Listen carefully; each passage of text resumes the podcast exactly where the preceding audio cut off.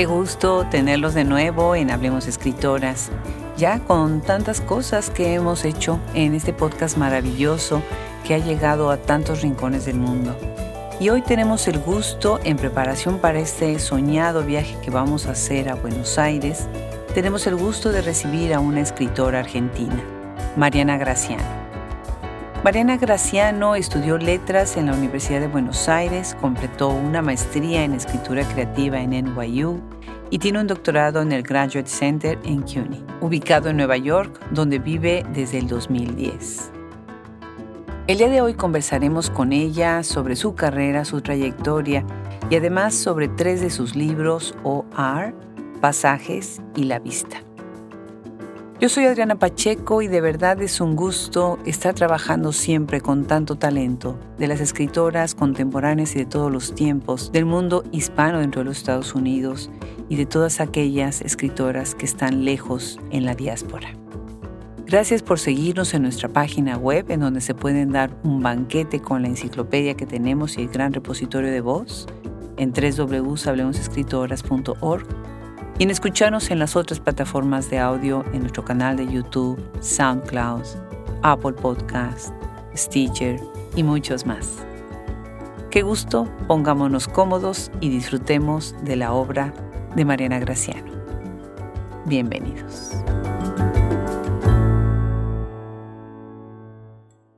Para mí una de las razones por las que vine a Nueva York o una de las influencias, motores para venir a Nueva York fue Silvia Moloy, a quien leí siendo estudiante de la carrera de letras en Buenos Aires y que fue fundamental para abrir y comenzar la maestría en escritura creativa en NYU. Así que vine un poco siguiéndola a ella y siento que estoy en deuda con ella en el sentido de que abrió puertas para tantas escritoras que vinieron de Latinoamérica hasta Estados Unidos.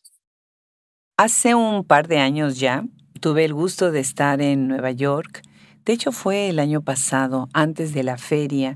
Estuvimos allí para hacer varias actividades en CUNY, una de las universidades que nos recibieron, y fue un gusto ahí tener una reunión muy linda con algunas escritoras. Una de ellas fue Mariana Graciano. Me dio muchísimo gusto conocerla. En ese momento planeamos que se iba a hacer esta entrevista y bueno, la vida se fue yendo y al fin la tengo atrapada en este micrófono. Encantadísima de tenerla en preparación para este mes dedicado a Argentina, una escritora argentina más que se suma. Mariana, muchas gracias, muchas gracias por sumarte hoy. Muchas gracias a, vos por la invitación. Estoy súper contenta de que charlemos un rato. Igualmente, igualmente. Qué causa que se ha tenido que ir posponiendo y ahora al fin te tenemos acá.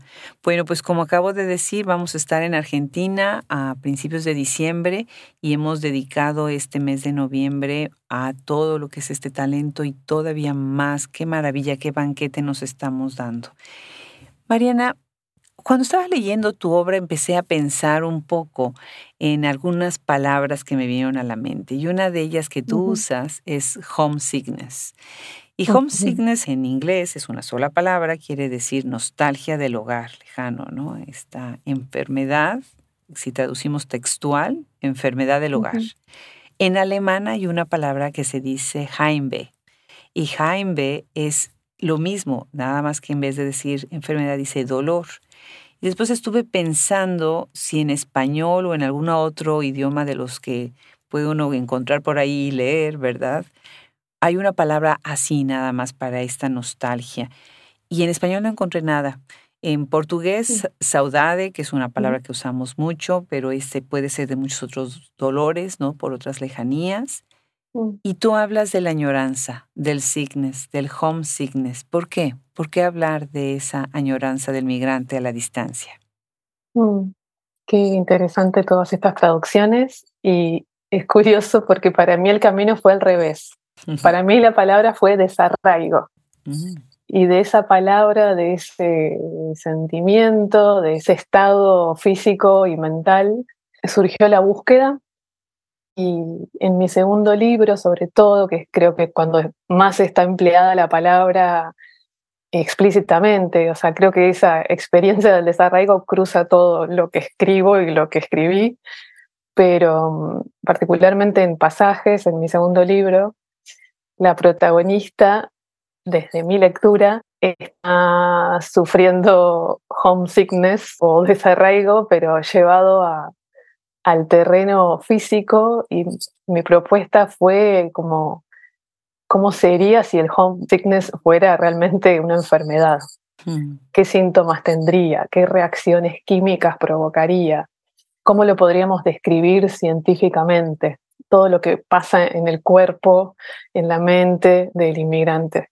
Y por ahí surgió la idea, o sea, la, protagonista en ese libro es una científica argentina que vive en Nueva York y que empieza a tener alucinaciones y se pierde en las coordenadas de tiempo y espacio. Entonces no sabe muy bien si está en Buenos Aires o en Brooklyn y no sabe si está en el futuro o en el pasado. Y bueno, y de ahí un poco, o sea, surgió eso de, pensarlo biológicamente. Ella piensa que está intoxicada, entonces hace toda una investigación sobre posibles toxinas. Bueno, y ahí ya no cuento más, pero, pero ese cruce entre lo, lo fisiológico, lo psicológico que me interesaba explorar en la literatura. Claro, me encanta. El libro es preciosísimo y además esta idea de que está viviendo en dos espacios es tan tangible, por ejemplo, en dónde va a poner la estación de música o de radio en su celular cuando sale a caminar al supermercado. Y bueno, tú sabes que está caminando en Nueva York y que está haciendo mucho frío y de repente ella está escuchando el reporte del clima en Buenos Aires. Genial, porque obviamente se está ella pasando de un espacio a otro, no nada más en su mente, sino en sus acciones, ¿no? Que eso es fabuloso. Algo que me llamó mucho la atención de este libro, y bueno, me encanta que nos hemos ido ya directo a pasajes, pero algo que me encanta es qué personajes tan protagonistas son las ciudades. Y pensé en Gabriela Polit mm. y este libro que tiene Amsterdam Avenue, en donde ella habla mucho de Nueva York y habla mucho de los espacios. Pensé en Ana Diz, que Ana Diz, cuando la entrevisté, me contó varias anécdotas lindas de lo que es caminar en Nueva York. Y hace unos días que estuve, que tuve el gusto de estar por allá en esa ciudad tan icónica, pues pensé en todas ustedes como escritoras que viven en Nueva York, cómo esta ciudad las atrapa y se mete tanto en su literatura. Cuéntanos un poco acerca de eso. Sí, para mí la llegada a Nueva York fue un poco por casualidad, por destino. Vine a hacer el máster en escritura creativa en español en NYU con la intención de terminar el máster y volver a Argentina. No tenía ningún interés en particular ni en Estados Unidos ni en la ciudad de Nueva York. O sea, de verdad que era el único máster en ese momento, en el 2010, el único máster que había en español.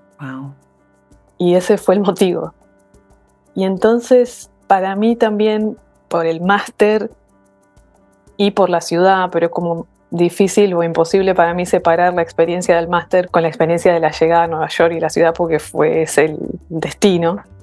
Pero fue encontrarme ahí con mis pares, o sea, fue encontrarme ahí con un montón de escritoras y escritores latinoamericanos que tenían más o menos mi misma edad, teníamos intereses similares y ahí empezó un intercambio muy rico de, lecturas, de escritura, porque con muchas de ellas compartíamos clases, talleres y una vez que terminó la maestría seguimos esa amistad y seguimos tallereando los textos que estábamos escribiendo. Eh, y me parece que para mí eso significó la ciudad en ese momento y todavía lo significa, más que, por ejemplo, la ciudad en Buenos Aires, porque la, siento que la academia, o sea, yo estudié letras en la Universidad de Buenos Aires y ahí no sentía ese intercambio, esa conexión con otras escritoras y escritores que estén en la misma. Era como la universidad se va a leer, ¿no? Y a escribir crítica. Si, si es que se escribe, se escribe crítica literaria. No sé si ahora es igual, pero en ese momento era muy fuertemente así. Entonces siempre estaba buscando talleres, buscando cosas fuera de la universidad, que era donde encontraba gente que escribía. Entonces la entrada en NYU y el máster dentro de la universidad para mí fue como revolucionario en muchos sentidos. Primero porque el español ocupaba el lugar de la academia, o sea, el, español tomando la academia. Después, porque el trabajo creativo también estaba, en cierto sentido, como equivalente al trabajo académico, o sea, no había como un, no sé si la palabra es desprecio, pero como una desvaloración de la escritura creativa, como si la crítica literaria fuera realmente lo académico, mm, no sé. Mm, claro. Entonces, ese cambio de estatus, no sé, para mí me posibilitó muchas cosas y me hizo conocer a mucha gente, me fascinó. Qué maravilla, qué maravilla. Una de las cosas que yo siento también en tu escritura, que se ve que te estás disfrutando en ese momento, una ciudad que también a la vez es dolorosa porque es todas las cosas hermosas que acabas de decir de ella y del ambiente, pero estar lejos de la casa, de la cuna, mm. siempre tiene un peso. Es tu escritura muy breve. Y si yo tuviera que definir tu obra, por lo menos hasta los libros que hasta ahora están, eres como una escritora de la brevedad. Y en esa brevedad, que es algo tan conciso, tiene muchísimo sentido y tiene muchísima fuerza. Cuéntanos un poco acerca de este sentido de la brevedad en tu escritura, de esta disciplina de acotar la palabra, de usar el lenguaje de la manera más sucinta que sea posible. Qué linda pregunta. No tengo una explicación racional, pero sí te cuento que instintivamente siempre escribí cortito. siempre me dio mucha envidia estas personas que se sientan a escribir y escriben chorros y chorros de tinta. Nunca tuve esa experiencia. Y eso por un lado, o sea que como la naturaleza de cada uno, ¿no? Y por otro lado, también me gusta mucho la poesía y me interesan mucho los cruces entre los géneros casi te diría que me siento quizá más cómoda en esas zonas medio grises que no se pueden clasificar muy bien. ¿Qué es esto? ¿Es una poesía? ¿Es una carta? ¿Es un cuento? Porque me sale así y porque me interesa explorar eso. Y en cada uno de los libros la brevedad también creo que tiene que ver con cosas diferentes. Em, el primer libro, La visita, que es un libro de cuentos, tuvo como título temporario por mucho tiempo mientras estaba escribiendo y editando los cuentos. El archivo se llamaba Impermanencias, mm. que era una palabra muy fea para dejarla como título, pero sí hay algo de la, del concepto detrás de eso de estar y no estar, de la brevedad de la visita, de eso de, de, estar de visita y al mismo tiempo estar como en casa, pero por un momento temporario, la familiaridad y al mismo tiempo el extrañamiento de quien visita y quien es visitado. Bueno, en muchos sentidos. Entonces los cuentos son como breves escenas de situaciones o personajes que en algún sentido son impermanentes o están en una situación inestable. Y en pasajes son pasajes como si fueran entradas de un diario o de un cuaderno de esta científica y, y entonces la, la, idea era que ella está tratando de observar este fenómeno que siente que se está, que está intoxicada, que no sabe qué le pasa, que se pierde en el tiempo y en el espacio.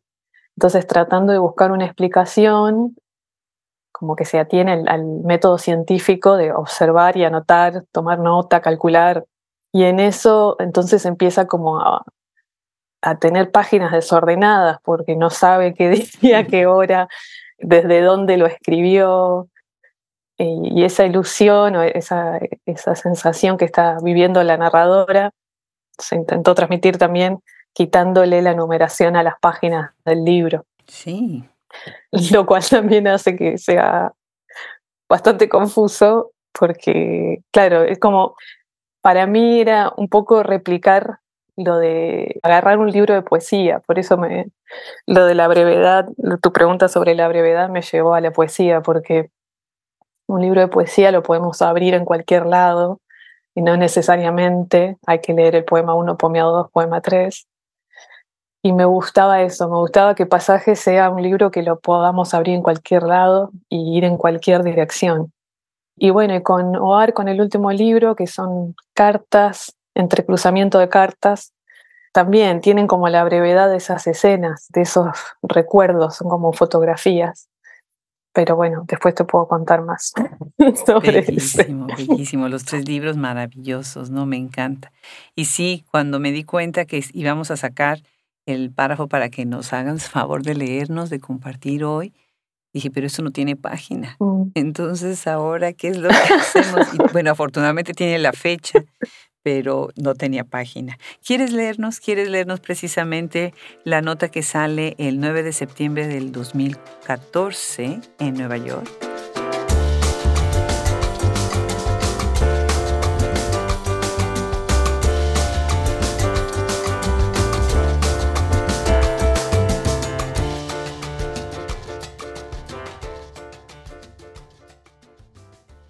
De septiembre 2014 en Nueva York. Escribo la dirección de mi ex casa de Buenos Aires. La pantalla del iPad de repente me lleva de viaje alrededor del globo. La Tierra gira levemente. Ahora veo solo América del Sur, el Cono Sur, Argentina, Buenos Aires, Capital Federal, Almagro, Río de Janeiro y Sarmiento. Veo el barrio desde arriba, transito por sus calles. Mis dos dedos se mueven como piernas.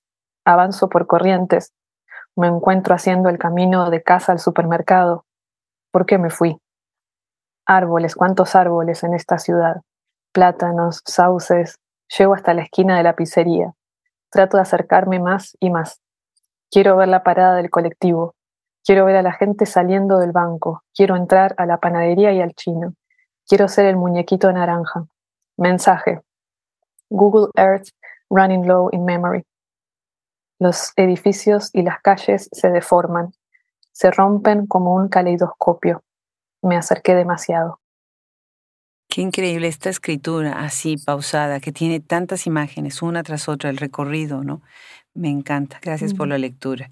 Y bueno, pues ahora este otro libro, OAR, qué increíble, qué interesante. Fíjate, estaba yo pensando en lo que en algún momento dijo Sandra Lorenzano, con quien estuve con ella hace poco en el espacio de Filuni, y ella ha dicho que la memoria no solo es recuperación del pasado, sino fundamentalmente una apuesta al futuro. Mm. ¿De qué manera piensas tú que esta reconstrucción de la historia familiar a lo largo de varias generaciones que se da en tu libro está precisamente recuperando y a la vez preparando el terreno. ¿Y para quién? Pensé algo muy curioso, pensé que había sido madre, habíamos comentado en algún momento mm. que te atacó la maternidad en alguno de estos espacios de la escritura, ¿no? Y con todavía más razón, el pensar en una reedición de un libro o escribir un libro, pues pueden ligar varias cosas, recuperar la memoria, pavimentar para el futuro, pero ¿para quién? Mm.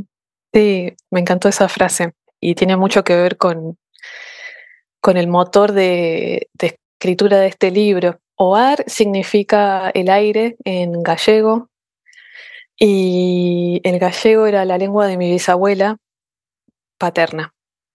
Lo que me pasó fue que nació mi primer hijo, al mismo tiempo mi papá se enfermó de un cáncer de pulmón y falleció a los muy poquitos meses.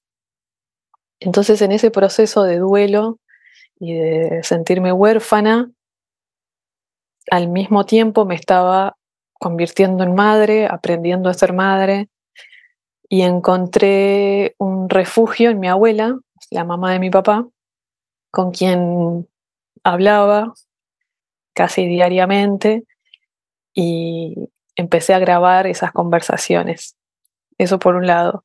Y por otro lado, a lo largo de los años, antes de que mi papá se enfermara y antes de que yo fuera mamá, con mi abuela, que vivía en Rosario, en Argentina, cada vez que la visitaba, una vez por año, yo me iba de, Nueva York a Rosario, empezamos a intercambiar en un cuaderno, yo le dejaba anotada una pregunta y ella me contaba esa anécdota de ese momento, algo de su infancia, o de cómo conoció a, mi abuelo, historias así.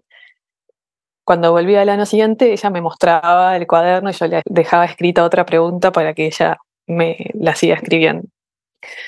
Entonces, un poco de, esa pulsión, de esa falta de, de, no tener a mi papá y de convertirme en mamá, de la bronca de que ahora mi hijo no iba a tener a su abuelo y para mí mis abuelos habían sido figuras, personas tan importantes en mi infancia, claro, claro. en mi vida, que decidí dos cosas. Por un lado, escribirle una carta a mis hijos, o sea, la carta está dedicada a, en el libro está dedicada a Nia, que es la hija que nació después que mi papá ya había fallecido. Mm. Y, y al mismo tiempo escuchar a mi abuela y preguntarle a mi abuela, o sea, hacer todo ese intercambio textual para que ella me cuente también quién había sido mi papá antes de que yo existiera, quién había sido mi papá como hijo y ella tenía a su vez su necesidad de contarme sobre su mamá, sobre su papá, sobre sus abuelos, o sea, sobre toda la generación que yo no había conocido. Entonces, es para mí un entramado de temporalidades porque terminan conviviendo recuerdos míos, recuerdos de ella, de mi papá, está destinado a mi hija, o sea que se solapan muchas generaciones, muchos relatos, muchas mujeres en la familia que al mismo tiempo en el proceso de escritura del libro me fui dando cuenta de cuántos paralelismos, cuántas similitudes había.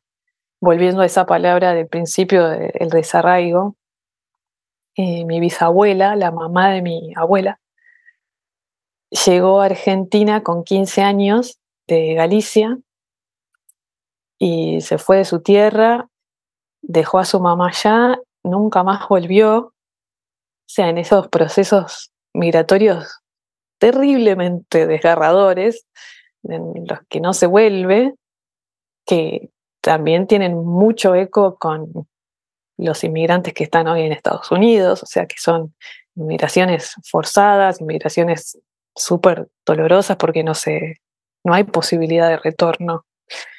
Entonces, eso, el hecho de que ella hablaba otra lengua, de que era extranjera, y empezar a notar todos esos paralelismos con mi situación de ser también inmigrante y estar criando una hija en una lengua que no es la oficial, pero sí es la lengua materna. Entonces, bueno, de ahí surge el proceso y, y la idea de hogar. Claro. Lamento muchísimo la pérdida de tu papá en ese momento y bueno, el júbilo de ser madre mm. sí ha de haber sido como también una guerra de sentimientos y de emociones. Qué maravilloso tener a tu abuela cerca y a partir de ahí empezar otra historia de tu padre. Qué maravilloso, ¿no? Repensar a tu mm. papá desde los ojos de su propia madre cuando tú misma estabas pues aprendiendo el oficio de maternar. Qué maravilloso. ¿Quieres leernos un fragmento de este libro tan entrañable? Vamos a leer un fragmento que se llama El miedo y el ancla.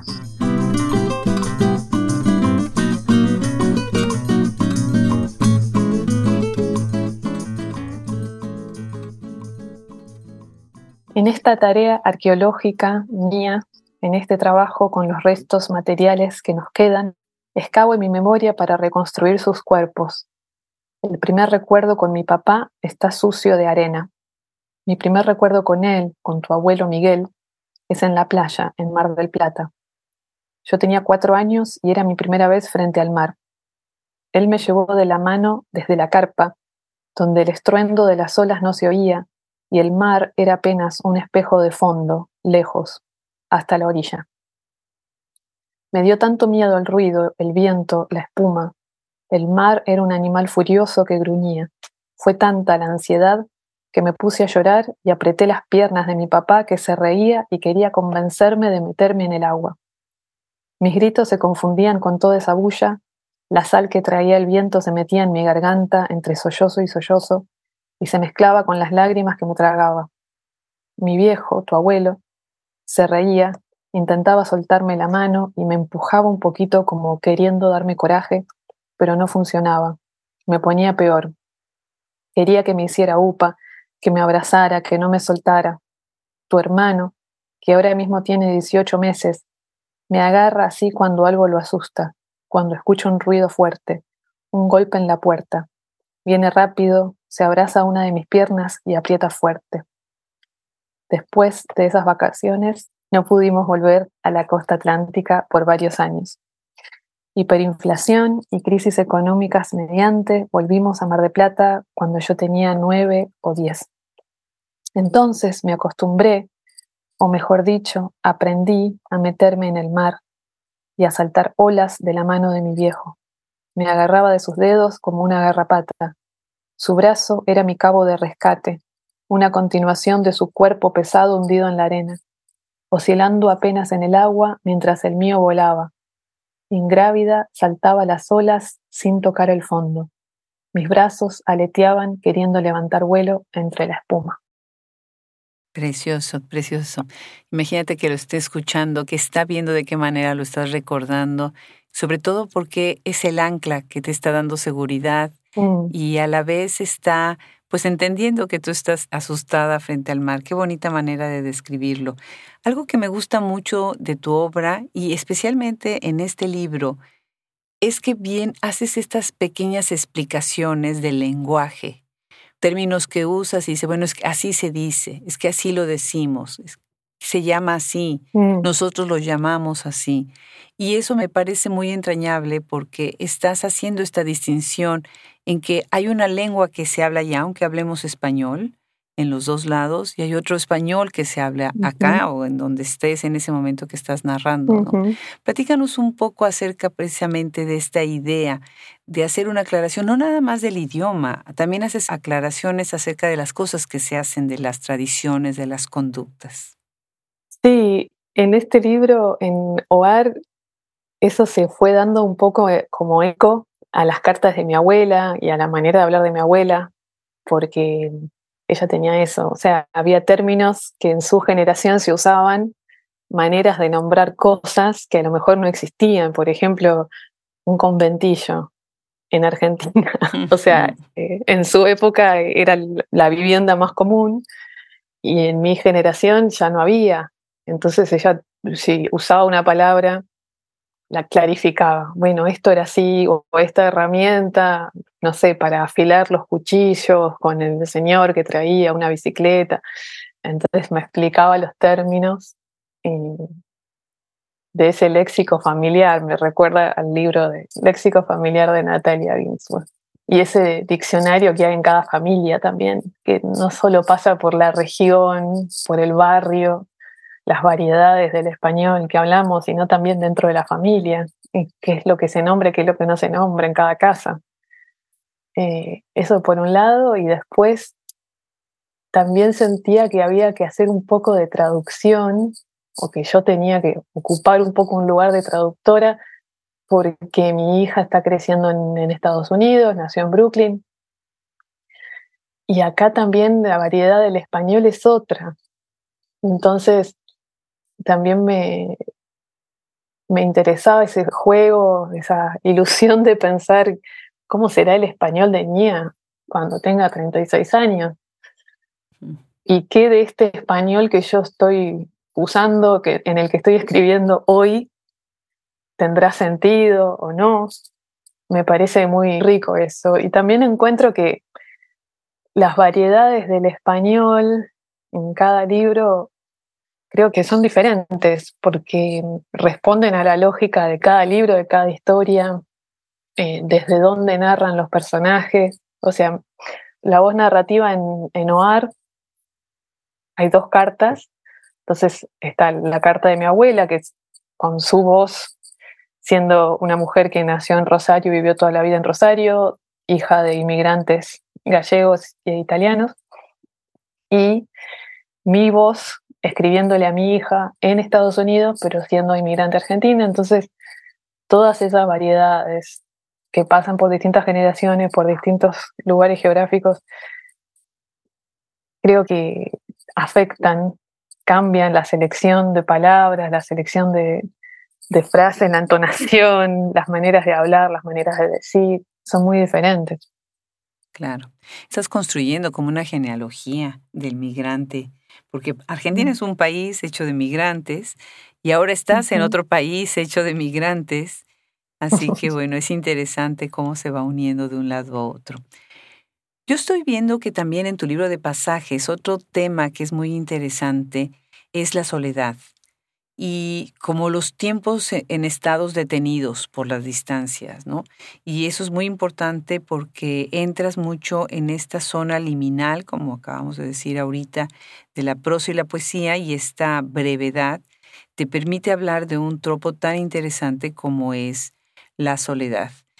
¿Cómo piensas tú que la literatura tiene que, sin descuidar este sentido estético, no solamente tiene que contar historias, sino que tiene que hacernos sentir ese placer de lo que es leer la obra literaria y desde ahí empezar a digerir estos temas, ¿no? Que ustedes nos van presentando uno a otro. Sí, no sé si me quedé pensando en la literatura tiene que, y quizá ahí ya pondría, pondría en cuestionamiento la frase porque no, no sé si es productivo pensarlo desde ahí, desde tengo que, o sea, si me pongo a escribir con algún tipo de prerequisito de que esto tiene que servir para, me parece que no. Claro, no, definitivamente no. Pero sí me pasa con la escritura y con la lectura también, por supuesto, que siento que la palabra escrita tiene un poder muy, muy sanador. O sea, me, me no quiero sonar a, al libro de autoayuda, pero sí el, trabajo creativo creo que es muy sanador en general. Y la escritura en particular, en mi caso, en mi experiencia de vida, siempre fue una manera de sentirme conectada con algo más allá de mí misma. Poder estar sola escribiendo en una habitación, pero al mismo tiempo no estaba sola. Y si voy a más concretamente a este último libro, Oar, que estaba lidiando con la ausencia de mi papá y después también con la ausencia de mi abuela. Escribir y volver a los recuerdos que tenía con ellos, volver a leer a mi abuela, contarle a mi hija cosas sobre su abuelo, me hacía volver a traerlos al presente o los volvía a traer a la vida en algún sentido. Entonces eso, la palabra escrita tiene ese poder de hacer presente lo ausente, como de invocar eh, cuerpos, voces, en un sentido muy profundo y muy difícil de explicar. ¿no? Y por otro lado, también con los años me doy cada vez más cuenta que la escritura no es una tarea solitaria, que siempre escribimos en algún sentido en comunidad. Claro. Porque ya hay un lector, una lectora implícito, siempre es una conversación, es un diálogo. Bueno, y más las palabras que usamos, que ya están dichas, ya están escritas, son puros préstamos. Me parece que esa imagen, no sé, por ahí decimonónica del escritor aislado en su habitación, encerrado en silencio, es verdad que sí, que necesitamos la habitación propia, por supuesto, pero también la escritura en soledad no existe, o sea, la literatura en soledad no existe, porque es, siempre es el diálogo, siempre es expresión, intercambio, préstamo, todo eso. Claro, claro, definitivamente. La manera en que los libros llegan al público a través de ciertas editoriales es muy importante. Algunas editoriales encuentran esos caminos, esos espacios en donde el libro se puede leer de muchas maneras, tiene muchos talentos, ¿no? Por ejemplo, pienso en pasajes publicados por Chatos Inhumanos y el excelente trabajo que hacen Ulises González y Sara Cordón. Y ahora, bueno, pues viene un libro que es tu primer libro, La Visita, con una editorial maravillosa que es Alliteration, que está además en Miami, pero además viene traducido por Robin Myers.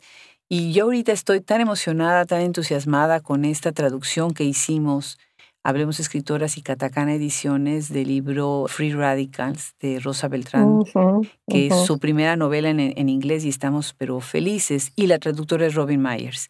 Entonces me encanta, qué placer ahora que viene la visita con esa traducción, con esta editorial. Es tu primer libro mm. con una portada preciosa, como siempre hace Alliteration, con toda esta cuestión completamente art deco, preciosísimo. ¿Qué sientes, Mariana? Felicidades, qué gusto, qué gusto. Sí, muchas gracias. Estoy súper contenta y me parece muy loco también el camino de este libro, porque como subtítulo, no sé, tiene, un, tiene el destino ahí en, el título de la visita, mm. porque siempre me pareció muy curioso que siendo es un libro que lo escribí los primeros años de mi llegada a Nueva York, mientras estaba cursando la maestría. Y son cuentos que a mí en este momento me llevaban a Argentina. Todos los relatos transcurren en Argentina, hay personajes argentinos y hay mucho de, la oralidad de Argentina. Entonces me sentaba a escribir y era viajar. Eh, mi mente estaba allá, ¿no? Y Curiosamente, se publica la primera edición de La Visita en España con la editorial de Mi Page en 2013. Sí.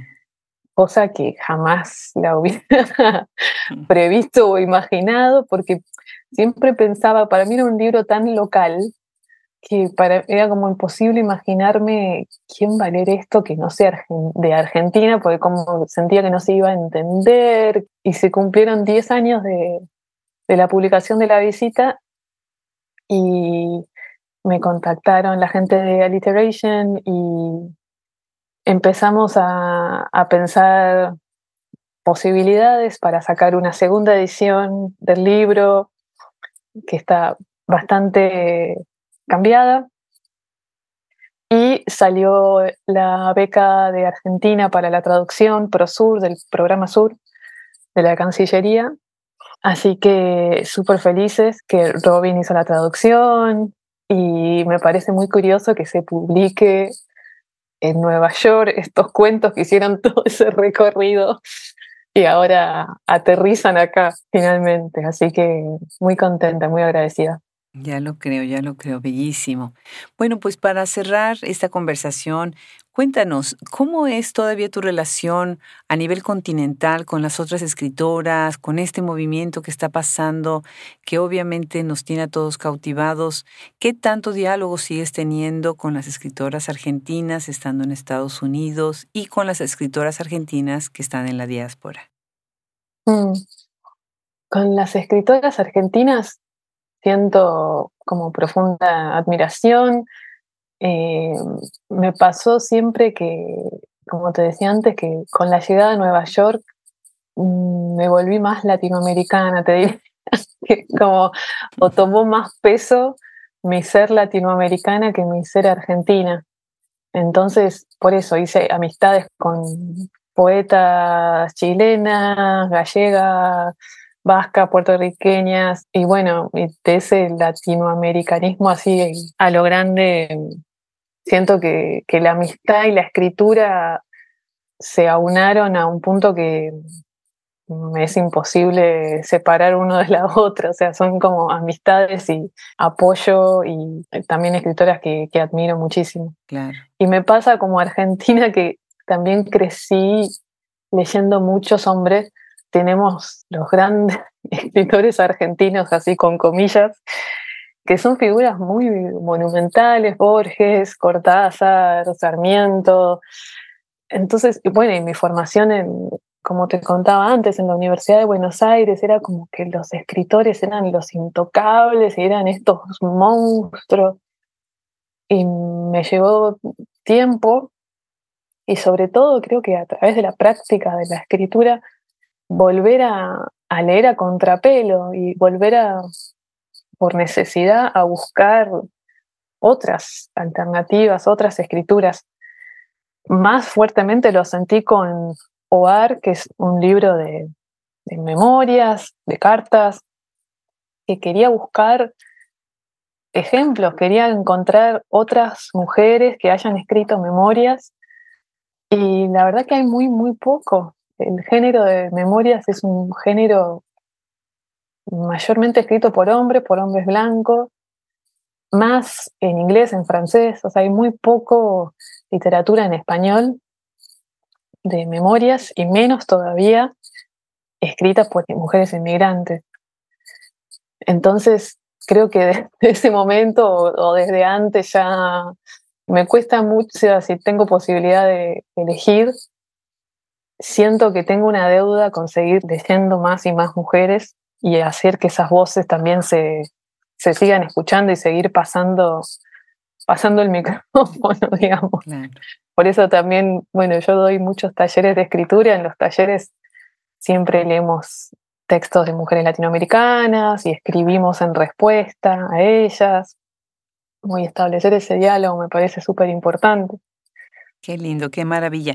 Ahí en Nueva York tuve el gusto en este viaje donde te conocí de entrevistar a Lila Seborain, que ella está, además está en este programa maravilloso de escritura creativa de la Universidad de Nueva York, que es maravilloso, la maestría.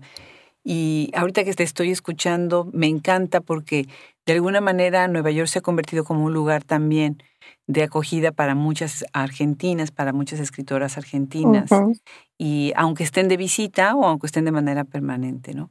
Pues qué maravilla, Mariana, muchísimas felicidades que sale de nuevo este libro precioso, felicidades por tus otras obras, y bueno, pues vamos a seguir hablando de tantos temas a las que tú nos convocas, nos animas a, a pensar y a repensar. Muchísimas gracias por sumarte a Hablemos Escritoras. Muchísimas gracias a ti, muchísimas gracias a ti, Adriana. De verdad, súper importante tu trabajo, los espacios que estás creando. Así que te agradezco muchísimo la charla. Al contrario, al contrario. Un abrazo muy grande desde Austin, Texas. Gracias, Mariana.